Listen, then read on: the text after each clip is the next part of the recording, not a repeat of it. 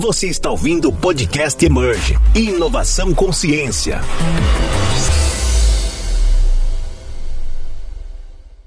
Olá, pessoal. É, antes de começar a conversarmos com o nosso convidado de hoje, gostaria muito de falar sobre uma novidade que a gente acabou de lançar. É o Get Out of the Lab, inovação para cientistas levando sua pesquisa da bancada até o mercado. É um curso em que a gente na Emerge estruturou a partir dos cinco anos dedicados a contribuir com cada vez mais levar essa boa ciência que a gente produz no Brasil das bancadas para a sociedade. A gente sabe que os desafios de inovar, especialmente na ciência, são muitos. É, tendo em vista que você não precisa ser somente um grande expert na área, né, mas também compreender propriedade intelectual, transferência de tecnologia, regulatório, modelagem de negócios, captação de recursos. Então, é, o curso visa estruturar esses ferramentais necessários para que você possa, de fato, criar um negócio em torno dessa tecnologia. Ele está estruturado em 18 módulos, é, cada um deles contendo duas aulas, em que vai passar por cada um desses processos. E assim como a ciência, é, qualquer empreendimento não é feito sozinho. Então, além do time da Emerge, a gente trouxe 12 especialistas é, que vieram cada um das suas especialidades para contribuir ainda mais com seu processo empreendedor. Confere lá no www.emergebrasil.im barra curso e nos vemos por lá. Sejam bem-vindos e bem-vindas a mais um Inovação Consciência, o podcast da Emerge. Nessa temporada sobre investimentos em negócios e tecnologias de base científica. Meu nome é Daniel Pimentel. Eu sou Lucas Delgado e nosso convidado de hoje é administrador pela FEA USP e mestre em economia pela Fundação Getúlio Vargas. Renato Ramalho faz parte da CapTL há mais de 18 anos, onde já investiram em 110 startups, sendo que 62 ainda estão no portfólio e tendo sob gestão quase um bilhão de reais. Renato, seja muito bem-vindo e obrigado pela sua presença. Obrigado a vocês aí pelo, pelo convite, pela Emerge. Vamos falar, vamos se divertir aqui com, com muita inovação, muita pesquisa, muita academia, muita geração de riqueza para esse Brasil. Vamos lá. Legal, Renato. Sem dúvida, assim, acho que a palavra que você usou para a gente é a, a, que guia tudo, é divertir, né, com isso, porque aprender um pouco sobre inovação de base científica é sempre divertido. E a gente queria, antes até de entrar no, na temática específica, né, é, saber assim, você tem uma história atrelada à KPTL está trabalhando há muitos anos e, e atualmente como CEO, uh, ah, olhando para esse tema, olhando para esse assunto. Então, conta para gente assim, como a sua trajetória pessoal uh, convergiu com a do fundo e, e, como essa história se construiu até os dias de hoje. É, bom, eu vou dar um, um passinho mais para trás. Eu, eu, eu, já vim curioso para São Paulo. É, eu sou de assim, Santa Rita do Passa Quatro, uma cidadezinha aqui no interior do, do Oeste Paulista, mas meus pais viajavam muito e a gente acabou mudando e eu me sinto um joséense de São José dos Campos mais do que qualquer coisa. Né? Mas eu saí de São José para buscar educação, buscar cultura aqui na capital, quando entrei na USP. Então acho que já comecei a ficar um pouco curioso pela vida e por tudo que acontecia numa cidade maior, com novas fronteiras de conhecimento, e foi o que eu vim buscar aqui. É, mas adiantando um pouco a, a, a, fita, eu fui trabalhar trabalhei por um bom tempo na AES, num grupo de energia, né, que fez muita coisa, muitos investimentos, principalmente no período ali de privatização do setor elétrico aqui no Brasil, nas grandes distribuidoras como Light, Eletropaulo, AES Sul, enfim, é, ali no final da década de 90, né, começo ali, comecinho dos anos 2000, Uh, e dentro desse grupo, uh, eu tomei um choque quando eu fui conhecer alguns investimentos que o grupo fez em telecom. Né? Ou seja, eu percebi que o grupo estava começando a investir em infraestruturas de transmissão de dados, as, era um período de grandes investimentos em redes de fibra ótica, existia uma grande inovação naquele momento, que era o que a gente chamava de um cabo APGW, que era um cabo que você poderia transmitir, uh, fazer a transmissão de energia, distribuição de energia, mas no meio desse cabo você tinha feixes de fibra ótica. Né? Então, para dentro de uma mesma infraestrutura, você tinha a possibilidade de continuar fazendo a transmissão e distribuição de energia, mas você usava a mesma infraestrutura para fazer transmissão de dados. E eu fui tomar, fui trabalhar num, num projeto que chamava Eletronet aqui no Brasil, pela AES, é, o lançamento de cabo OPGW do mundo, ah, naquela época foram quase 22 mil quilômetros de cabo lançado nas linhas de transmissão do sistema Eletrobras, para tentar conectar grandes uh, é, polos de, de, de, de, que produziam e consumiam dados. E eu fui entender o porquê daquele volume todo de dados, né? Ou seja, os feixes de fibra ótica que eram instalados estão por aí funcionando até hoje tinha uma capacidade boçal de transmissão de dados.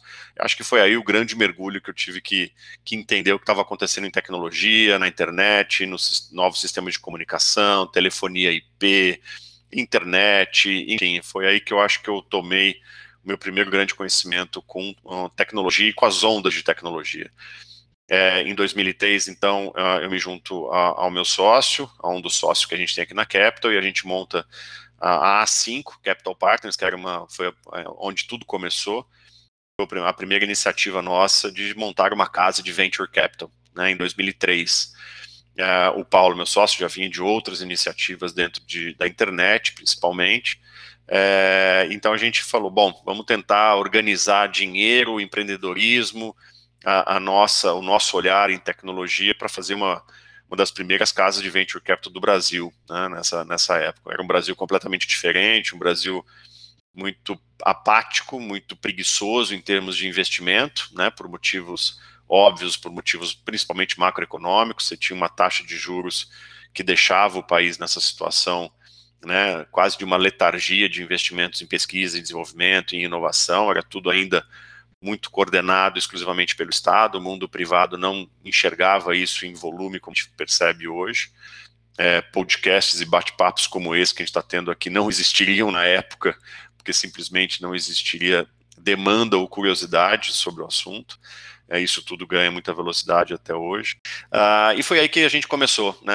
Acho que a gente foi acompanhando diversas ondas da tecnologia, da internet, da mídia, lá na, na 2007, 2008 chega esse brinquedinho que está na mão da gente que chama smartphone, né? Era um mundo antes e, e, e, surgiu um mundo depois da chegada do smartphone.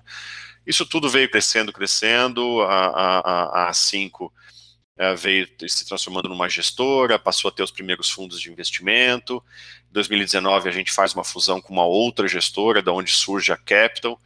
É, então, hoje somos um, a, uma das gestoras mais antigas do Brasil, com quase 20 anos de história, uh, um dos maiores times do Brasil, com mais de 30 pessoas cobrindo de Manaus a Porto Alegre, e de uma maneira muito gostosa, olhando tudo, simplesmente tudo, que é inovação. Né? O nosso, nosso mantra aqui, mais do que tecnologia, digitalização, até mesmo a palavra venture capital, a gente gosta muito de, de, de inovação. Tudo que questiona, tudo que é, é, provoca o status quo de qualquer tipo de setor da economia, de qualquer tipo de tecnologia, de qualquer prática, a gente de alguma forma está ali curioso para tentar entender se é uma boa, um bom caminho de geração de riqueza. Né? no fundo, é o que a gente procura é, fazer aqui pela Capital, gerar riqueza para os nossos investidores, gerar riqueza para os nossos empreendedores, é, gerar riqueza para as corporações que compram essas empresas ah, em estágio mais avançado de maturidade,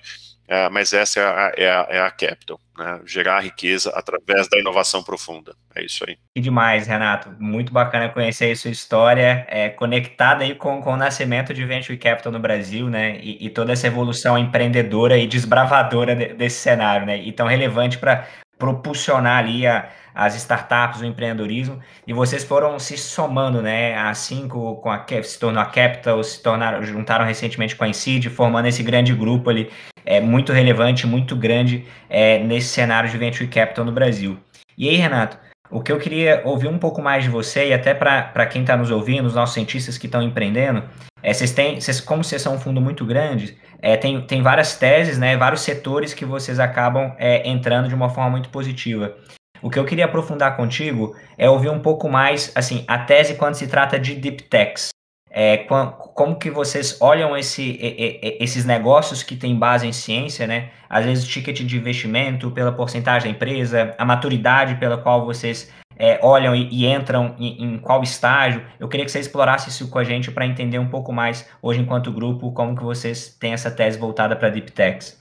É, o, o, o, Deep Tech, o Deep Inovação, vai tentando trazer a pauta mais aqui para essa palavra que a gente prefere utilizar. De fato, a, a inovação para a gente é, é, pode ser tech, pode ser é, é, uma, nova, uma nova patente, né? isso permite a gente olhar sim biotech em saúde, biotech em agro, É, então, ó, o que, que a gente tenta fazer? A gente tem algumas teses uh, em setoriais, vamos dizer que é onde a gente criou muito histórico, né? O agro, saúde, governo, uh, são setores que a gente tem historicamente as maiores rentabilidades, os maiores portfólios e somos os precursores disso no Brasil. Mas a gente tem varejo, tem mídia, tem a gente já tem o maior portfólio de internet das coisas do Brasil, olhando desde mineração é, é, a rastreamento né, de, de frota. Uh, e o que a gente faz é, é, é, é, conhecer profundamente cada uma dessas iniciativas. Então, de novo, vou voltar aqui uma característica da Capital, um time grande que a gente tem não deixa de ser um dos pilares dessa capacidade. Na hora que eu tenho um time nosso próximo dos grandes centros de inovação do país, né, que são vários centros de inovação, parques tecnológicos, aceleradoras, universidades, é, é, é aí que a gente bebe na fonte, né, é aí que a gente conhece o pesquisador, o pesquisador que já é eventualmente um empreendedor. No Brasil agora começa já a aparecer os empreendedores seriais, né, pessoas que já foram, já tiveram uma experiência bem ou mal sucedida com alguma empreitada e que está fazendo uma nova iniciativa. Então a gente é, se permite, se obriga, porque a gente gosta realmente de estar tá lá na frente sendo provocado uh, pela pesquisa de ponta. Né? Então, essa proximidade com a academia uh, uh, e ou com centros de inovação, de pesquisa, é, é um lugar onde a gente uh, é, bebe na fonte. Né? Eu acho que esse é um, é um, é um, é um, é é é um pilar importante. O segundo é estar perto das corporações. Né? Então, a gente tem hoje todo tipo de investidor aqui dentro de casa, desde é, institucionais públicos, né, a gente é um grande parceiro de BNDES, por exemplo, mas até pessoas físicas, famílias e corporações. E a gente acaba utilizando também dessa proximidade com investidores, corporações, por exemplo, de tentar entender o que está acontecendo, qual é a dor lá na ponta, né, o que, que essas corporações de fato estão precisando uh, fazer para buscar eficiência no mundo uh, cada vez mais globalizado, competitivo, que agora também o custo de capital mais barato também provoca uma maior competitividade e suporta projetos de expansão, como é que a tecnologia, como é que a inovação a, a, participa dessa agenda. Então, essa interação do nosso time com essas corporações também é muito importante a gente estar tá super atualizado.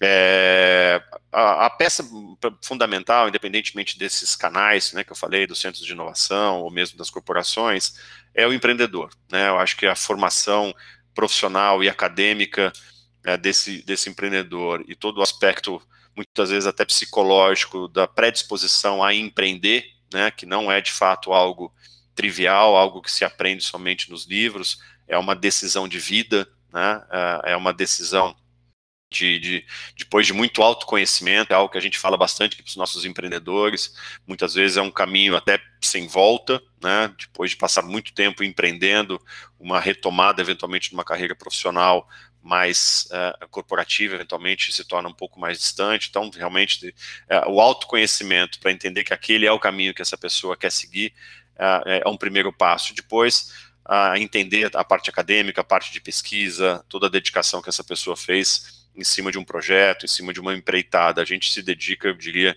que boa parte em todo o trabalho nosso de prospecção é para conhecer esse nosso sócio, esse nosso amigo, por eventualmente pelos próximos 8, 10 anos. Né? Precisa existir uma, uma relação muito é, simpática né, entre nesse, nessa, nessa primeira fase de conhecimento para que garanta uma boa relação em governança, em gestão durante os próximos anos. Então, o conhecimento da pessoa é a, é a principal coisa. Depois, existe, obviamente, uma análise profunda é, do nosso time ah, em cima do projeto. Competitividade, é, é, concorrência, custos e despesa, modelo de, de negócio, tamanho de mercado, competência daquele produto desenhado, e algumas vezes a gente chama alguns especialistas, né, em saúde, ou mesmo em agro, uh, né, pegando aqui dois setores como exemplo, a gente uh, traz aqui para uma análise um conhecimento muito particular para algum determinado ponto específico, de uma opinião de um terceiro, que eventualmente pode ser até a mesma pessoa que venha a ser um conselheiro consultivo depois daquele investimento realizado.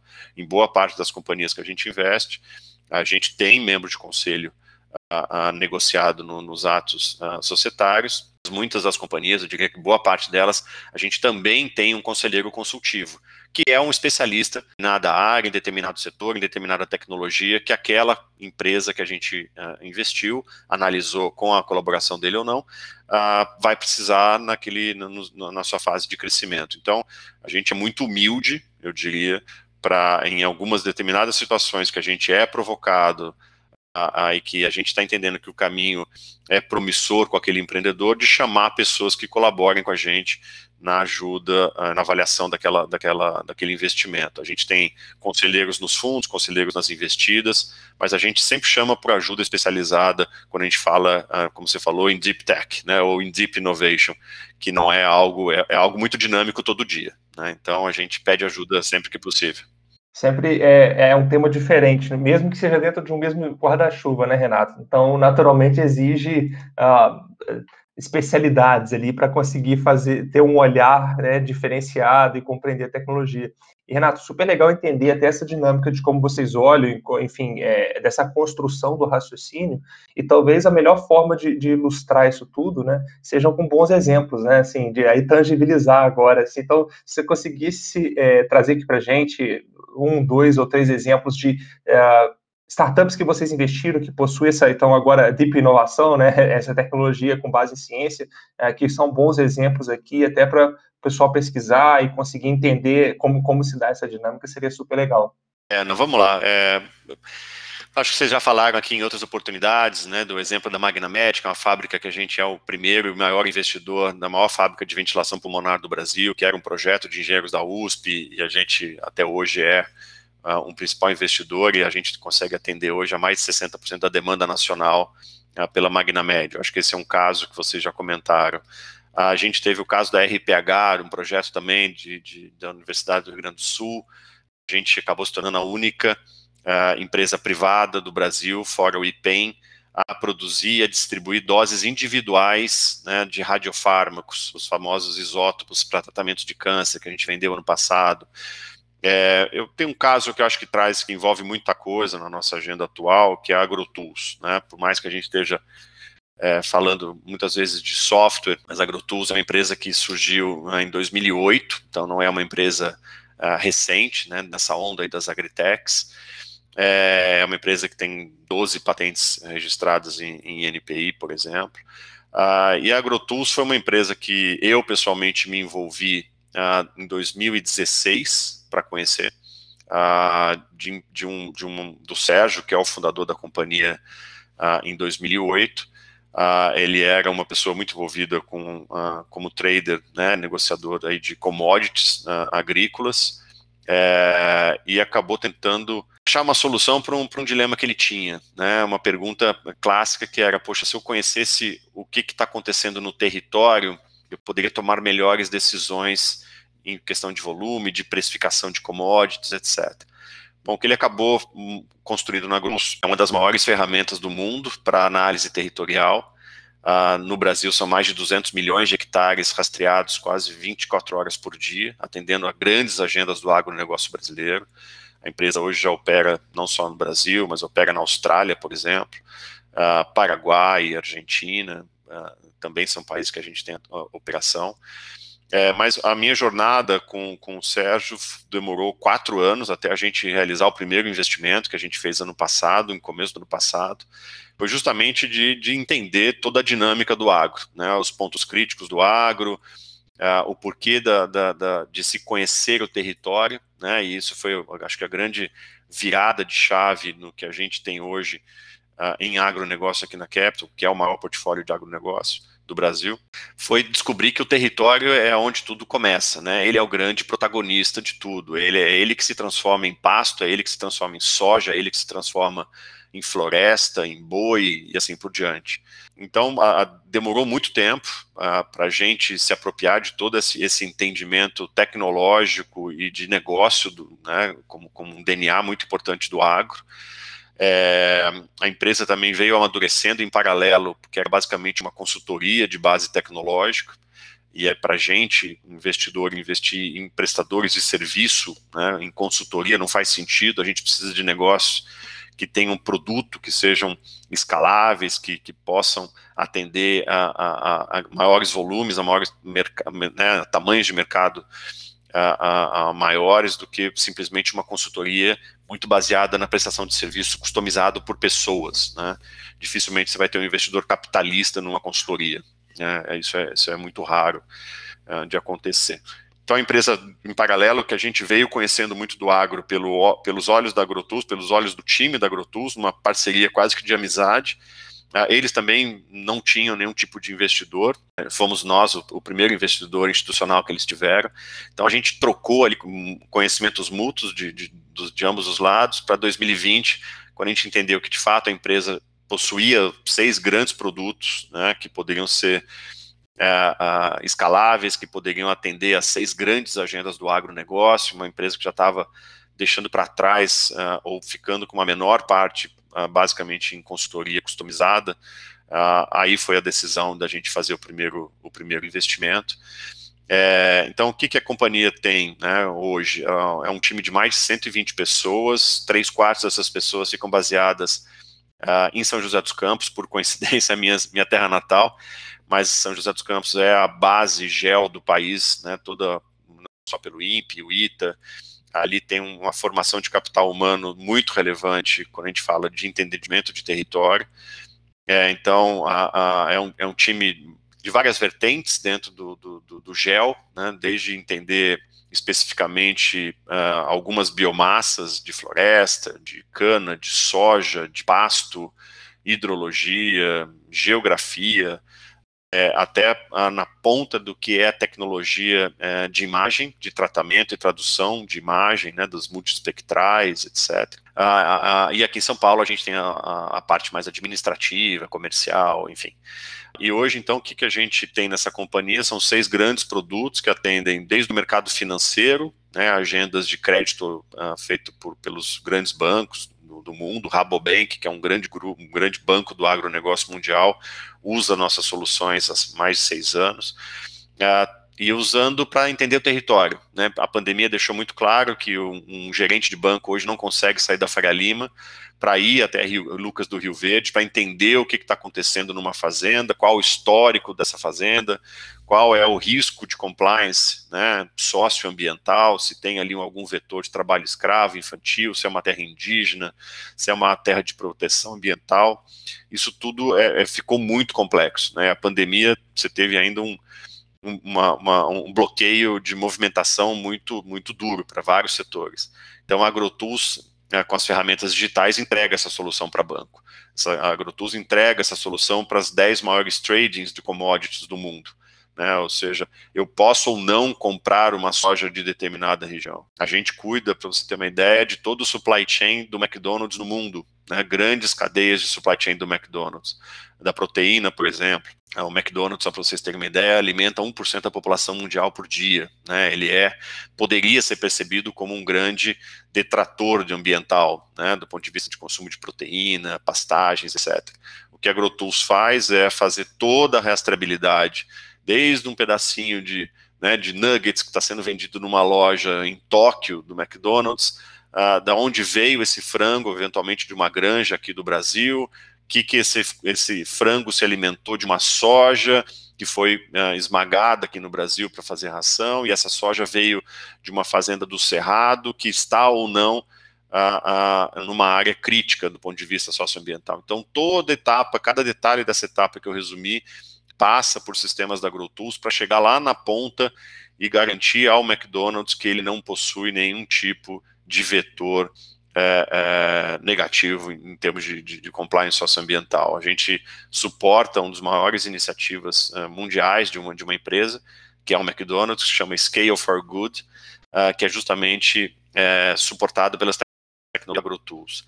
Então, o que, que a gente viu ali, não vou, não vou falar tudo, mas, assim, conhecimento muito profundo do agronegócio, um conhecimento de tecnologia é, é, única, né? todos os motores de mapa, por exemplo, que a gente possui, são proprietários, isso é, um, isso é muito raro, no, no, mundo inteiro são consumidos motores de mapas de uma empresa americana, basicamente, então a gente desenvolveu isso do zero, então muito capital humano envolvido, dentro de um dos principais centros de formação desse tipo de capital humano no Brasil, que eu acho que continua sendo São José dos Campos. Então, eu, eu gosto de citar esse exemplo, porque atende uma agenda né, do, do, famoso ESG agora, alimentação vai, temos um problema no planeta aí para alimentar mais 3 bilhões de pessoas, e o Brasil alimenta um em cada cinco pessoas nesse planeta, então eu, eu, eu gosto desse caso que ele tem um cardápio completo aí de, de inovação profunda dentro de um setor. Impressionante, Renato, acho que você trazendo a, a sua trajetória conectada com a, com a KPTL, é, com os casos e a tese que pragmatiza esse impacto inteiro, né, de formação de capital humano em universidades, com impacto muito relevante na economia global, né, é, com problemas muito sérios e muito caros, e, e, assim, esse é um vetor de transformação muito importante, né.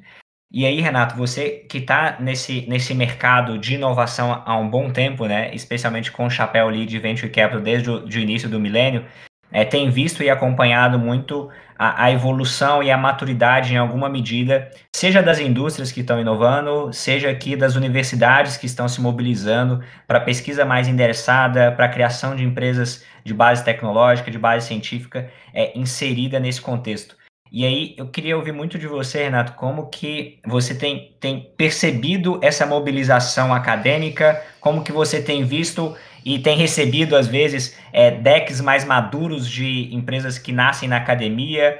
É, e, e, assim, qual que é a sua visão sobre isso? E se puder até, já que nossos ouvintes, grande parte são cientistas que estão inovando, estão começando a entrar nesse cenário, para eles já poderem se endereçar da melhor forma, né? Já poder endereçar a sua tecnologia, a sua pesquisa para um problema de mercado maior. Como que você vê esse, esse movimento é, acadêmico endereçado aí para esse para essa maturidade do ponto de vista da inovação, do empreendedorismo? É, vamos lá, esse é, um, esse é, um, assunto delicado no Brasil, né? É, vem melhorando muito, mas a, a, a, academia, eu acho que tem lá os seus, os seus as suas questões, né, em relação ao, ao mundo privado, em relação é, a, a, se fazer uh, muitas vezes da pesquisa um business, enfim, coisas até um olhar um pouco mais, mais tradicional, mais saudosista, né, em que a academia não deveria produzir riqueza. Eu acho que isso vem mudando, é, vem mudando rapidamente, vem mudando bastante, mas a gente ainda percebe. Eu lembro que quando eu fui fazer mestrado, né, a orientação da nossa coordenadora do curso é que ela não aceitaria alunos do mestrado que trabalhassem.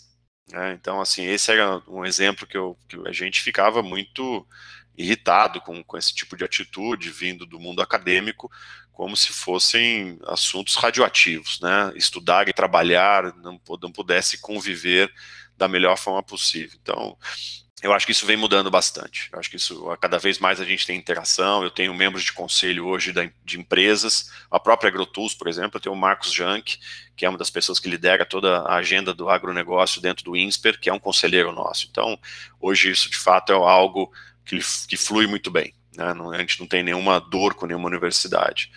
Uh, segundo, eu acho que o venture capital, em, em todas as suas uh, formas e veículos, né, o anjo, o seed, o early stage, uh, fundos menores, maiores, eh, mais deep innovation ou não, deveria ser um caminho muito natural para ajudar nessa interlocução né, entre a, a, o acadêmico e o mundo dos negócios. A, a, a gente é uma peça muito importante na tradução desse conteúdo, no banho de loja que esses acadêmicos muitas vezes precisam aprender, né, para construir seus planos de negócio, para entender quanto de dinheiro precisam para sua empreitada, com que tipo de investidor eles precisam falar, como que é uma toda essa agenda de governança, né, aprender a ser sócio, aprender a trazer outros sócios, a montar um conselho de administração.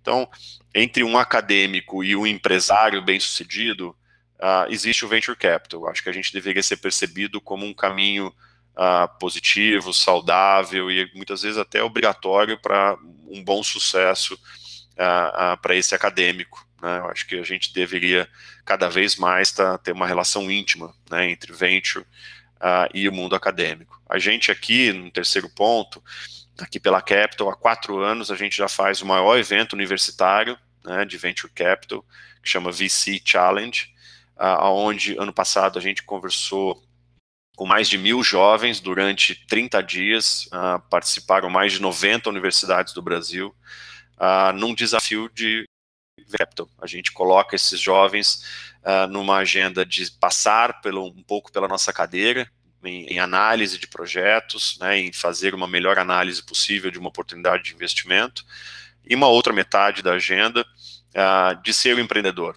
Né, você tem ali uma empresa na sua mão, uh, com aquele mercado, com aquele time, o que, que você vai fazer com ela? Né? Então a gente, a, indo na, na, sua provocação, o papel que a Capital entende que o Brasil ainda precisa fazer é educar. Né? Eu preciso educar esses jovens sobre o que, que a gente faz, que tipo de valor que a gente aporta uh, numa empresa que a gente investe. Uh, esse jovem provavelmente vai ser um empreendedor ou vai ser um, algum grande executivo de alguma empresa que vai consumir inovação e tecnologia, vai ser uma, uma pessoa que pode trabalhar num, numa outra numa outra gestora de investimentos. Então a Capital faz esse esse evento, o Challenge, de forma gratuita para todos os jovens do Brasil, para educar. A gente acha que ainda tem muita educação sobre venture capital para ser feito uh, para a academia uh, no Brasil. Esse ano a gente deve ampliar ainda mais o espectro, descer um pouco mais é, além das universidades, a gente vai um pouco mais para a base da, de todo o ensino brasileiro. Uh, vamos trazer mais desafios uh, diferentes esse ano, não vou dar spoiler aqui, mas a ideia é que a gente dobre o tamanho do, do, do, do challenge para esse ano para novas escolas, universidades, para a gente ampliar o nosso poder de educação do, trabalho que a gente faz. Eu acho que isso também é uma forma de colaborar com essa ponte né, entre a academia e o empresário de sucesso uh, em inovação. É, é, um grande desafio, sem dúvida, Renato. A gente acompanha e compartilha, então é super pertinente ver visões complementares disso e entender como tem, se, tem, tem acontecido. E caminhando aqui para o fim já, Renato, uma coisa também que a gente uh, gostaria de entender muito do seu ponto de vista, até porque você acompanhou bastante de perto esse processo, é, é como você vê atualmente o cenário de investimento em base científica no Brasil, uh, especialmente essa evolução do, do VC, né, do, do, do investimento privado nesse aspecto e como você enxerga o papel das corporações também nesse contexto? É, assim, de trás para frente, o Brasil sempre foi, né, agora a gente deu, a gente gosta de dar nomes para as coisas, o Corporate Venture Capital, né, que está tá aí cada vez mais consistente, o Brasil sempre foi um lugar de Corporate Venture, né, até mesmo porque o único dinheiro que se tinha disponível uh, quando a gente vivia num outro Brasil aí de 20, 25, 30% de taxa de juros ao ano, o dinheiro privado basicamente não existia para se fomentar a inovação e tecnologia. Eram as, eram as corporações que muitas vezes tinham alguma dor que faziam ali, então, alguma, algum investimento pontual. Então, o que o Brasil fez e tem, tem feito, e que bom que está tá fazendo, é, é, criar estruturas mais, mais formais, mais organizadas, mais bem geridas uh, ah, para direcionar esses recursos. Né? Então, eu acho que isso mal começou, a gente está vendo algumas iniciativas como Lei da Informática, a gente deve começar a ver outros setores da economia uh, também direcionarem dinheiros de P&D para veículos de venture capital, né, porque hoje empresas podem ali ter algum benefício, eventualmente até tributário, nas, quando despesam né, dinheiro em P&D, o que a lei da informática, resumidamente, permite é que você coloque esse dinheiro não somente em P&D diretamente, mas que você coloque isso via um fundo que venha investir em empresas de tecnologia daquele seu setor.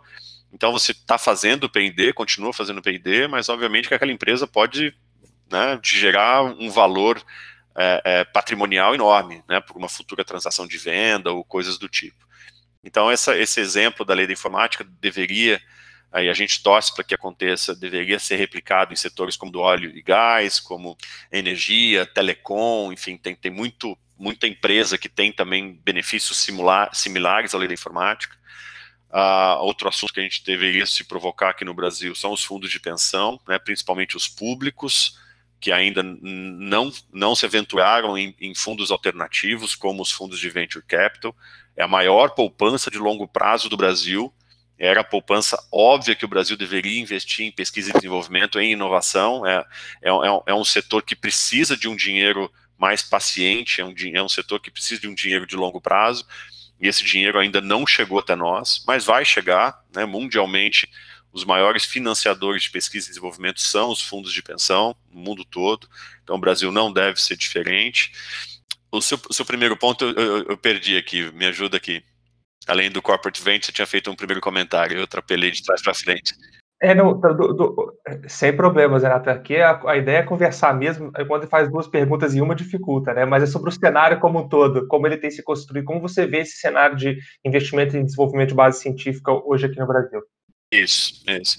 Assim, o, a nossa tese aqui uh, é o seguinte: uh, a gente, a gente se coloca muito em inovação uh, né, nessa, nessa, numa zona mais da pesquisa, na fronteira da pesquisa, uh, porque a gente acredita que é aí onde você produz um certo uh, poder de monopólio né, em cima daquela empresa investida. É temporário, obviamente que isso tudo é muito dinâmico, você nunca consegue ter um poder de monopólio econômico e a gente não gosta de monopólio, não, tá? A gente é super uh, uh, fã da competição, a gente acha que isso é um fator importante até para o amadurecimento do empreendedor. Mas aquela pesquisa aplicada, aquela, uh, aquele conhecimento profundo de, no produto, no setor, nos produz um, um, conforto econômico no investimento. Né? A gente não gosta de mercados ou de, de, de empreendedores que venham com teses em mercados muito competitivos, em mercados de, de né, com uma tese, ah, não, eu vou reduzir o preço de algo que já existe. É, a gente não gosta disso, né? não, não é a nossa, nossa tese é, de investimento. E isso tudo é baseado na, em inovação, né? em ciência, em investimentos em ciência, é onde eu tenho uma barreira é, ao competidor mais elevada.